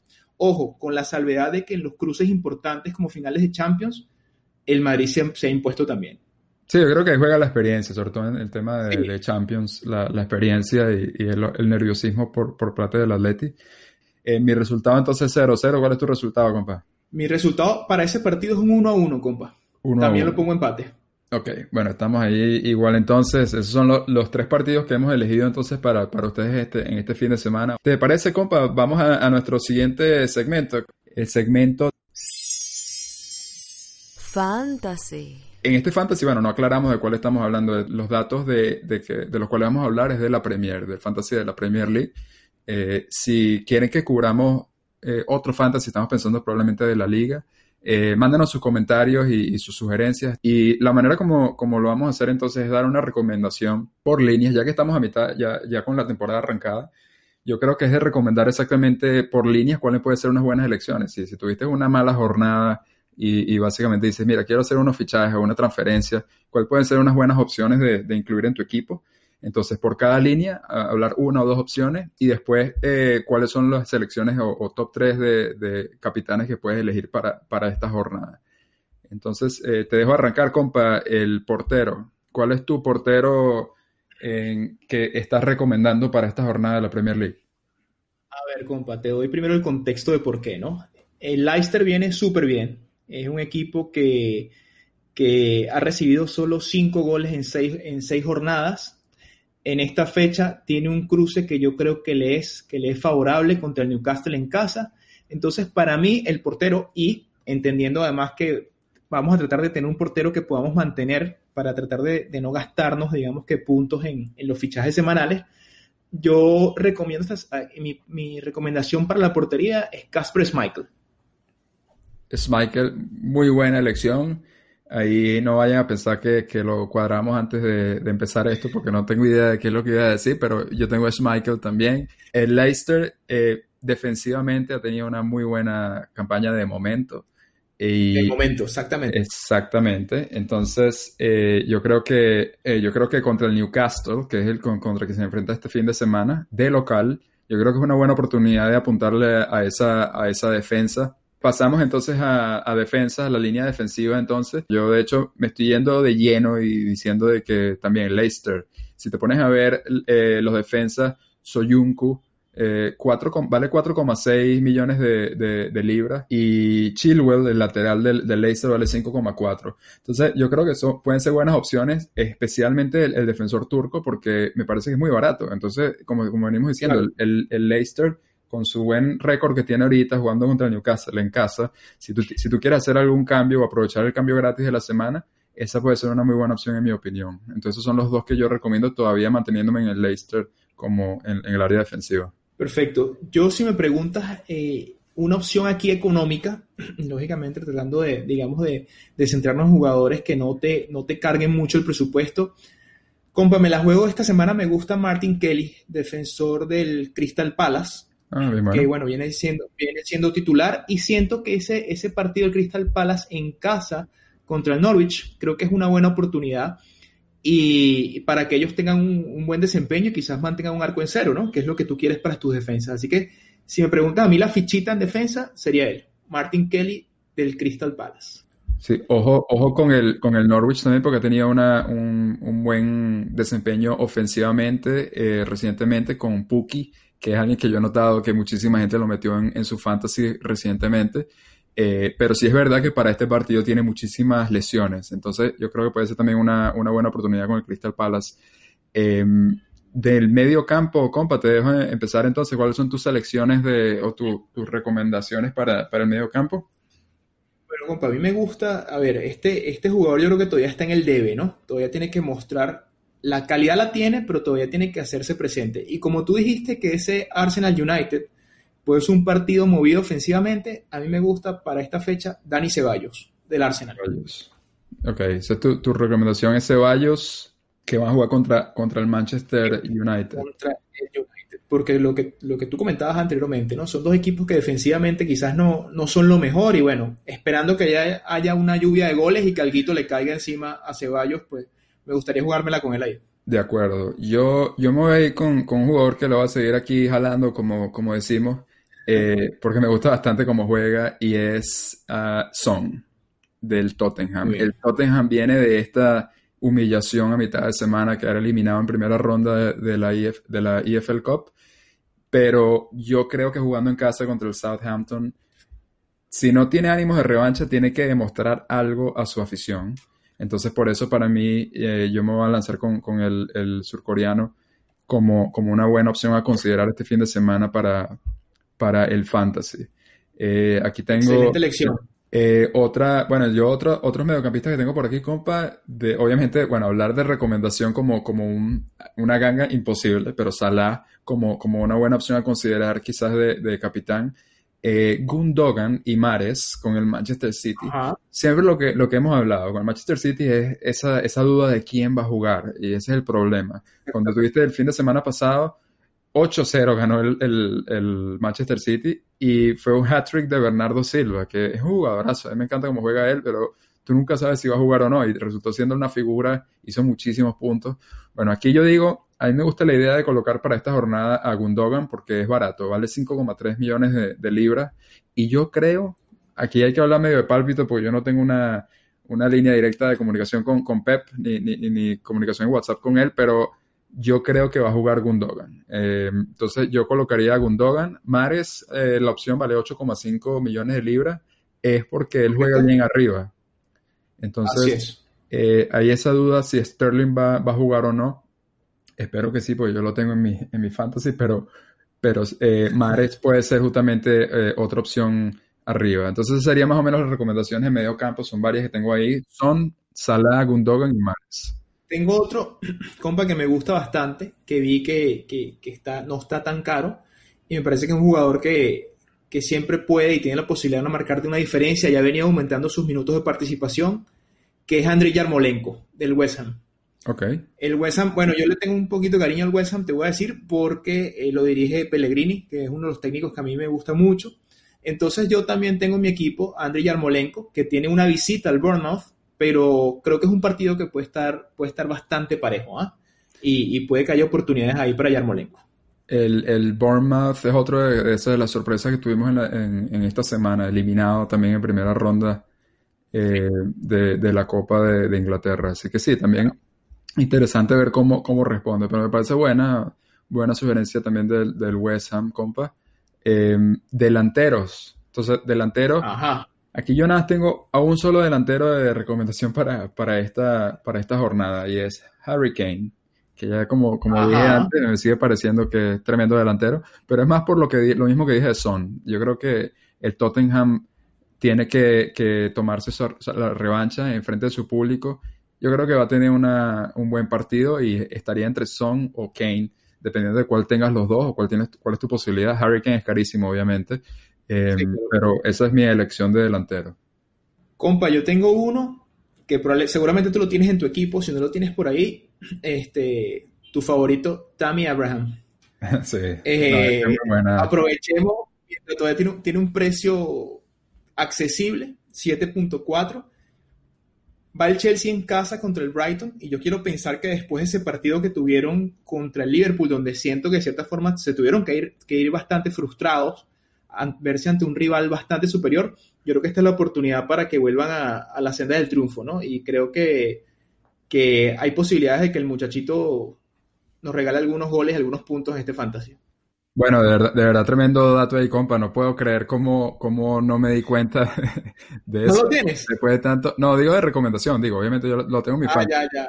Pero para claro, la recomendación, claro, claro. porque es verdad, está jugando el Chelsea de casa contra el Brighton y tanta, tanto que he dicho de, de, de Tammy eh, Abraham y viene de, de, de un hat-trick la, la jornada pasada, si mal no recuerdo, fue que ma- marcó tres goles. Así que muy buena tu recomendación, es verdad. Kane y Abraham definitivamente son, son buenas, buenos datos para este fin de semana.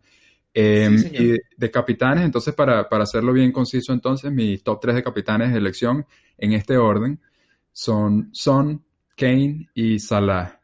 Eh, esas serían mi- mis recomendaciones. ¿Y los tuyos, compa? Perfecto, bueno, Abraham seguramente es uno de los que, de los que pondría allí.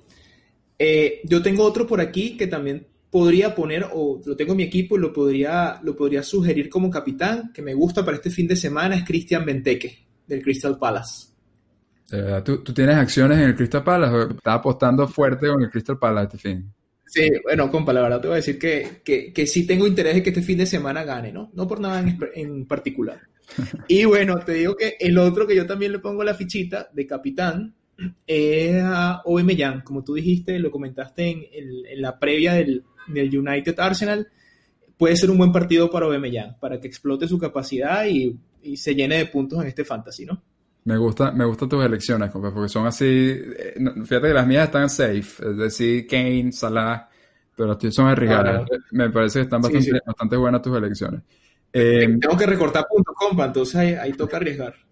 y bueno, finalmente esperamos que no sea muy largo, pero llegamos a nuestro, a la última parte de nuestro episodio, a nuestro último, al último segmento de nuestro episodio, que es la primera vez que hablaremos de esto y, será algo semanal de ahora en adelante, compa.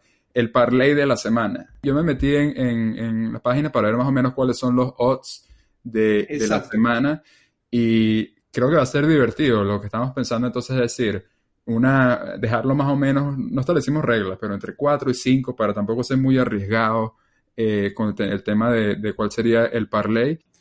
Comba, te cuento, yo tengo, a ver, mi, mi parlay del fin de semana, ¿no? Si yo apostara, estos serían los tres partidos que yo tendría ahí, le pondría el ojo. Ok. Leicester, Newcastle, Tottenham, Southampton y Athletic Club, Valencia. Y rápido, más o menos diciéndote por qué. Bueno, Leicester ya hablamos antes en el segmento del Fantasy, me parece que tiene un, un, un matchup bien, bien favorable en casa contra el Newcastle. El Tottenham, tú no lo pudiste decir, no, no lo puedo decir mejor de lo que lo dijiste tú, viene de una semana bien complicada, tiene que sacar el orgullo en casa y creo que ante el Southampton es una excelente oportunidad. Y Athletic Club Valencia, el Athletic Club está metido ahorita entre los líderes de la liga. El Valencia hoy perdió una ventaja de dos goles, iba ganando 3 a 1 y se lo empataron 3 a 3 contra el Getafe.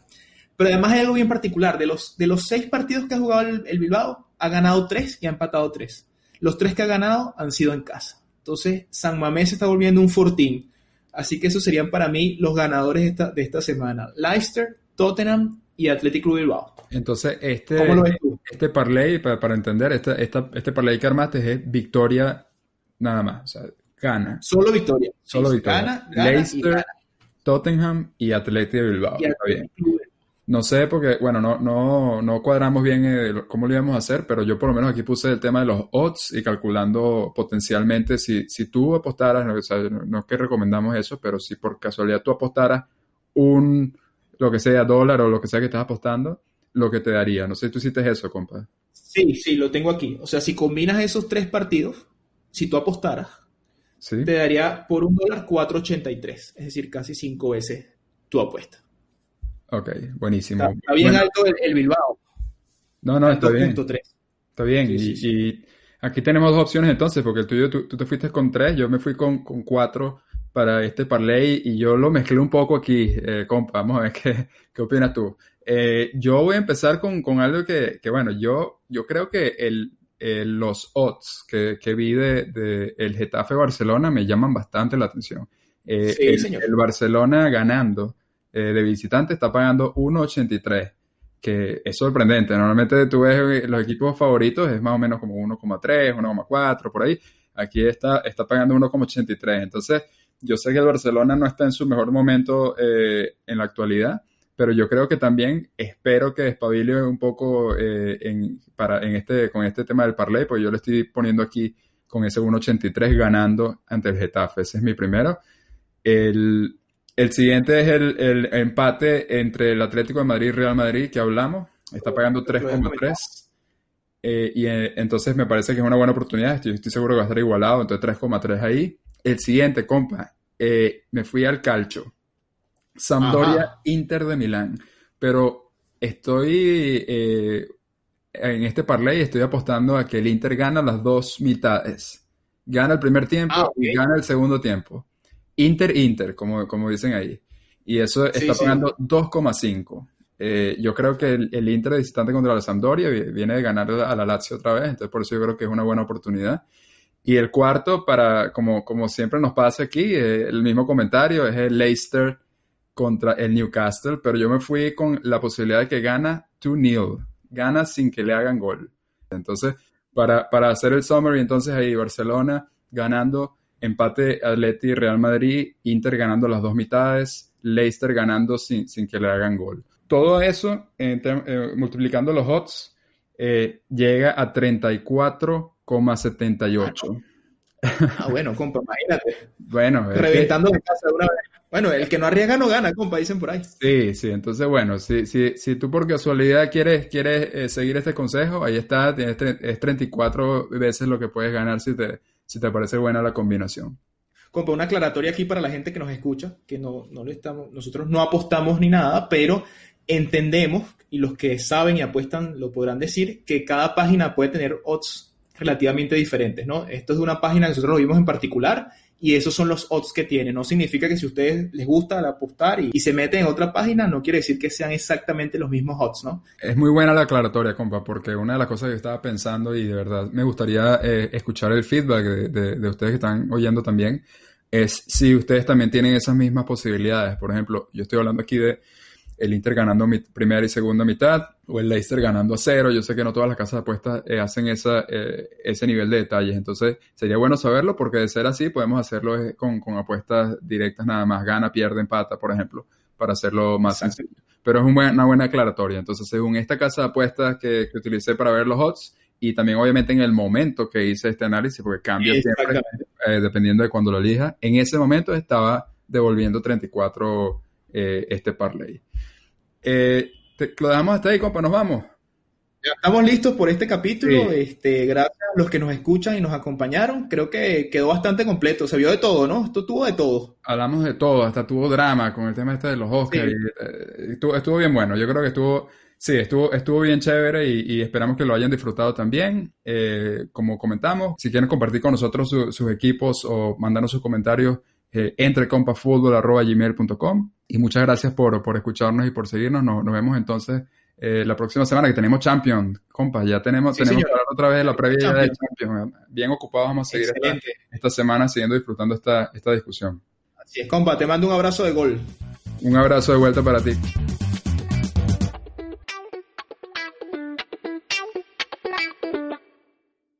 Dale más potencia a tu primavera con The Home Depot. Obtén una potencia similar a la de la gasolina para podar, recortar y soplar con el sistema OnePlus de 18 voltios de Ryobi desde solo 89 dólares. Potencia para podar un tercio de un acre con una carga. Potencia para recortar el césped que dura hasta dos horas. Y fuerza de soplado de 110 millas por hora. Todo con una batería intercambiable. Llévate el sistema inalámbrico OnePlus de 18 voltios de Ryobi. Solo en The Home Depot. Haces más. Logras más.